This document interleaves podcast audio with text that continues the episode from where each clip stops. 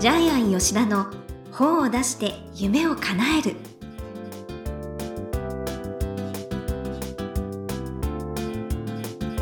こんにちは倉島真帆です。ジャイアン吉田の本を出して夢を叶える。ジャイアン今回もよろしくお願いいたします。はいよろしくお願いします、はい。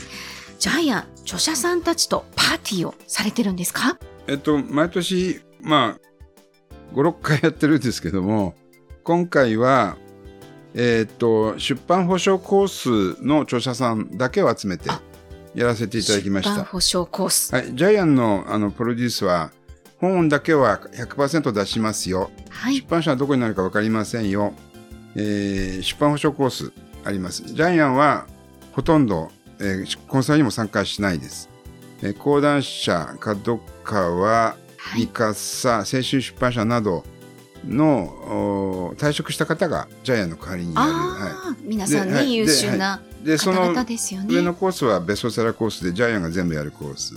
さらにプレミアムプライベートコースは人脈紹介もしますよ。バックエンドも作りますよ。反則もしますよ。イタリアで作せるがあるんですけども。今回は出版保証コースの方著者さんだけをまあ20名集めてパーティーをやったんです。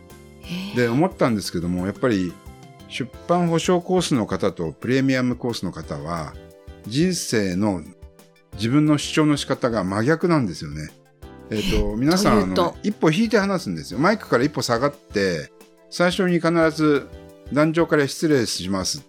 私のようなものがお話しさせていただきますみたいな自分を卑下するんですよ。まあ、ヒゲというか、まあ、謙虚というか。謙虚なんです謙虚なはいんですけど、ところがあのプレミアムコースの方は一歩前に出て でかい声で自分がすごいっていうのを全面的にアピールするんですよね。イケイケどんどんな。そうそうだからねコースによって人間って性格が違うんだなっていうのを初めてね分かりましたちょっとびっくりしたじゃあやっぱりこう前に出てガンガン行くのが。そうだからね高いお金、えーお支払いしていただいた方が、まあ、本ももちろん売れるしはい。ビジネスも成功するし人間も積極的になるんだなっていうのが今回のパーティーでの での気づきですいい悪いじゃないですよえー気づきがありました、はいうーん。じゃあそれらもね、いろいろ。含めてね本作りなんですはい。応援しております。ということで、ジャイアン吉田の本を出して夢を叶える。今回もよろしくお願いいたします。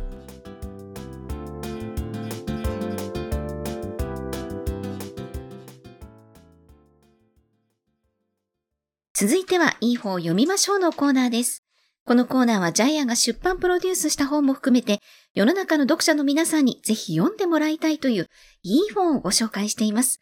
今回の一冊は何でしょうか？はい。えータイトルは、持続可能なチームの作り方。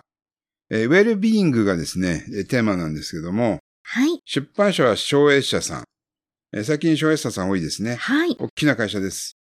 えー著者は、大神あゆみさん。大きな神様。えーあゆみさん、ひらがなですけども。それでは、まおちゃん、プロフィールを紹介してください。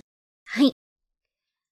大神労働衛生コンサルタント事務所代表、保健師、労働衛生コンサルタント、保健衛生、博士、医学、日本赤十字看護大学卒業後、NTT 読売新聞社、ソニー生命保険株式会社の勤務を経て、これを多くの働く人に還元し、支援していくことで、誰もが元気、ウェルビーイングな状態で働き続けられる社会になるよう貢献したいと考えていらっしゃいます。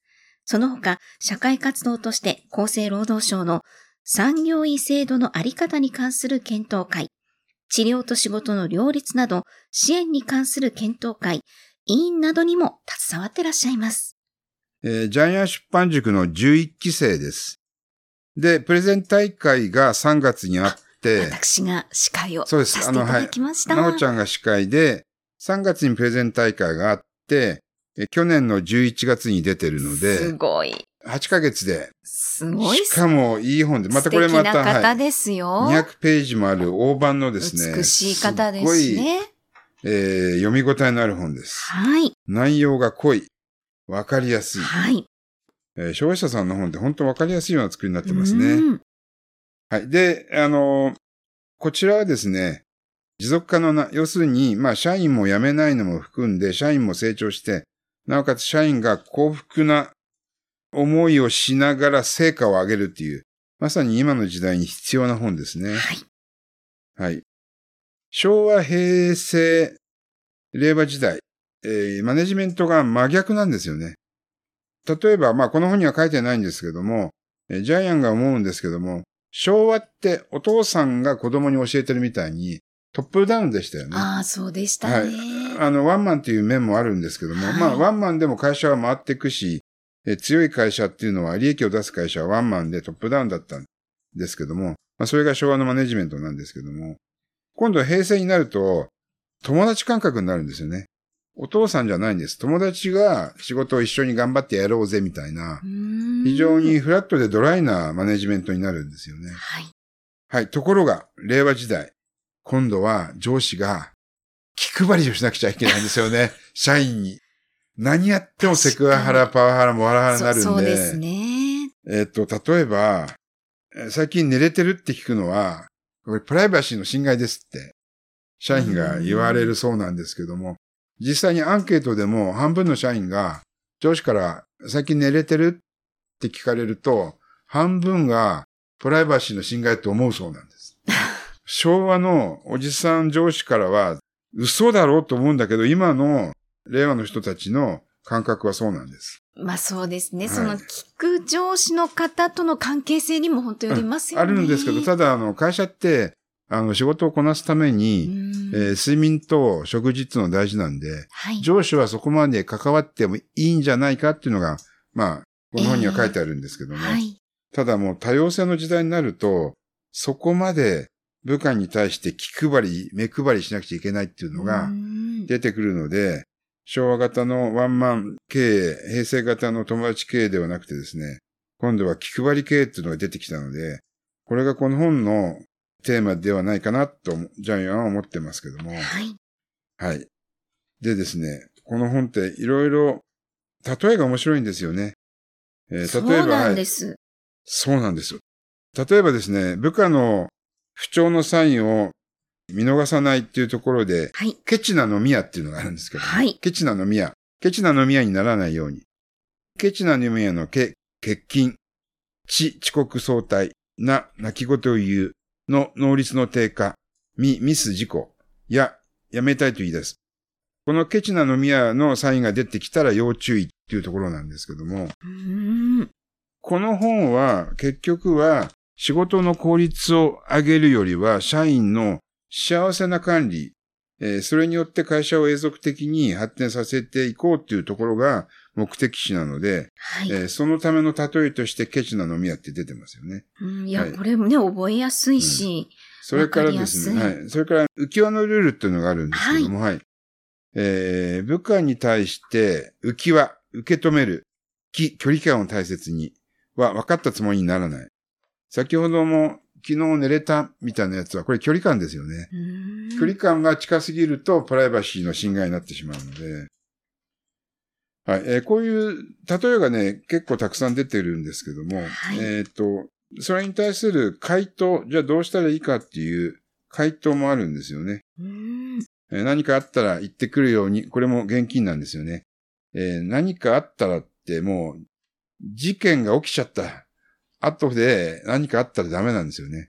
何かある前に相談してって言わなくちゃいけないですよね。そうですね。はい。この本では何か気になることがあったら声をかけてっていう、はい。何かあったじゃなくて、事前に声をかけることを、えー具体的に説明してるんですけども、はい。はい。あと、部下の不調、三つの胃袋、これジャイアンが勝手に言ってるんですけど、三つの胃、眠れない、食べたくない、だるい、この不調あ、これってうつの不調でもありますよねー。ですね。この三つってうつの不調でもあるので、はい。えー上司はもう気遣い、心配りの上司、えー時代なので、部下のですね、体の症状とか精神状況にも、えー踏み込んじゃいけないんですよね。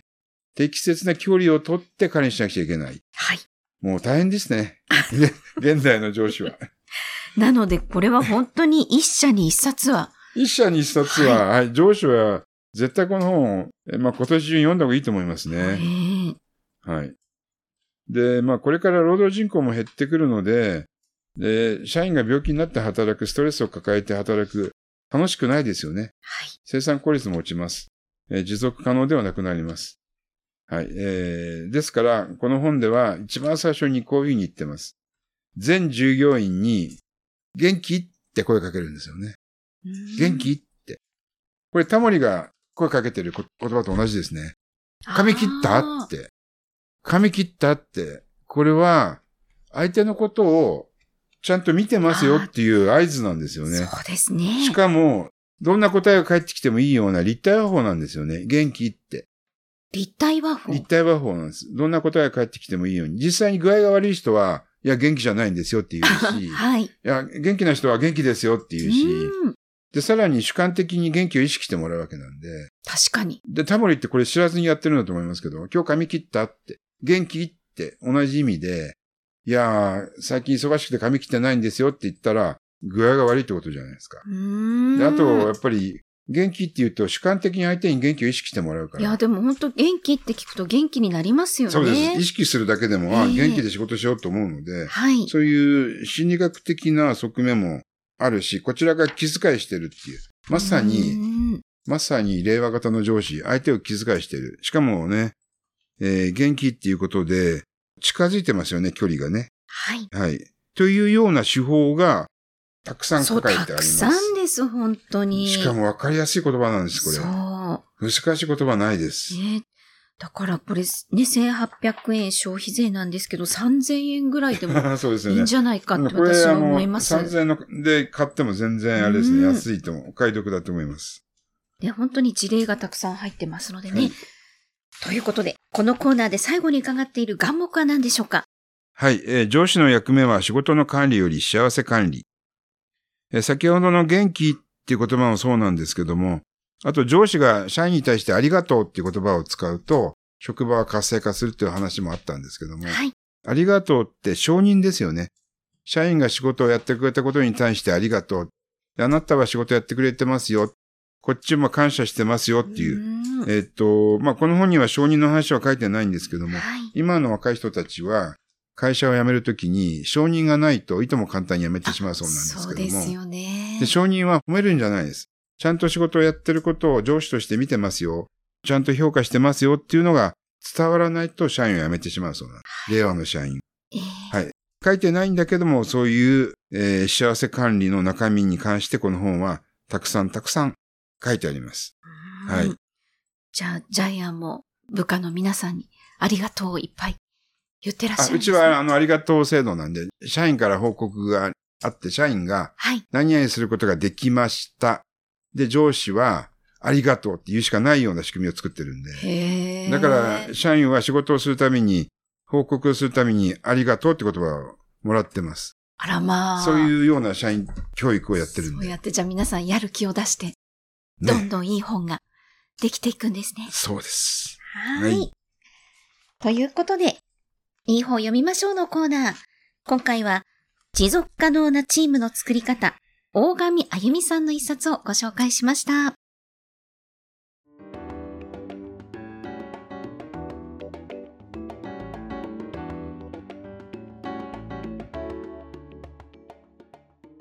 続いては本を出したい人の教科書のコーナーです。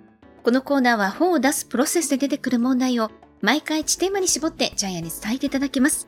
さあ、今回のテーマは何でしょうか？はい。SDGs な本を作ろう。おえー最近このテーマの本が爆発的に増えてますね。そうですね。はい。例えば昭和の会社はたくさん利益を生み出そうでしたね。えー平成の会社は長く続く会社を作ろうでしたよね。えー令和の今は多様性の時代の仕事の管理、という形でですね、はい。えー会社そのもののテーマが変わってきています。ですから、この SDGs をテーマに、会社は仕事も管理も変わっていくので、はい。それに沿った本がこれからはどんどんどんどん出ていくと思います。例えば SDGs、要するに持続可能な集客の本とか、持続可能な営業の本とかですね。えー持続可能な自分の才能をずっと探し続ける SDGs の本とか、持続可能な上司や部下との付き合い方とかですね、こういう形で SDGs がキーワードでどんどんどんどん本が生まれてくると思います。あいいですね、すごい。はい、ですから、えー時代はそちらの方に来てますよっていうのを、えー今回は、えー本出しにしたいと思います。うん、はい。ということで、本を出したい人の教科書のコーナー。今回は SDGs な本を作ろうということでお話しいただきました。どうもありがとうございました。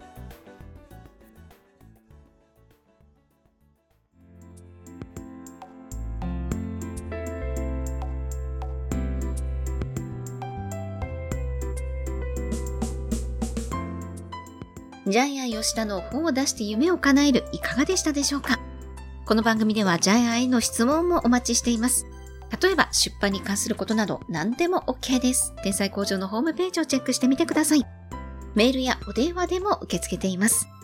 それではジャイアン、今週もどうもありがとうございました。はい、ぜひ皆さんも時代のニーズに合った本を書いてください。はい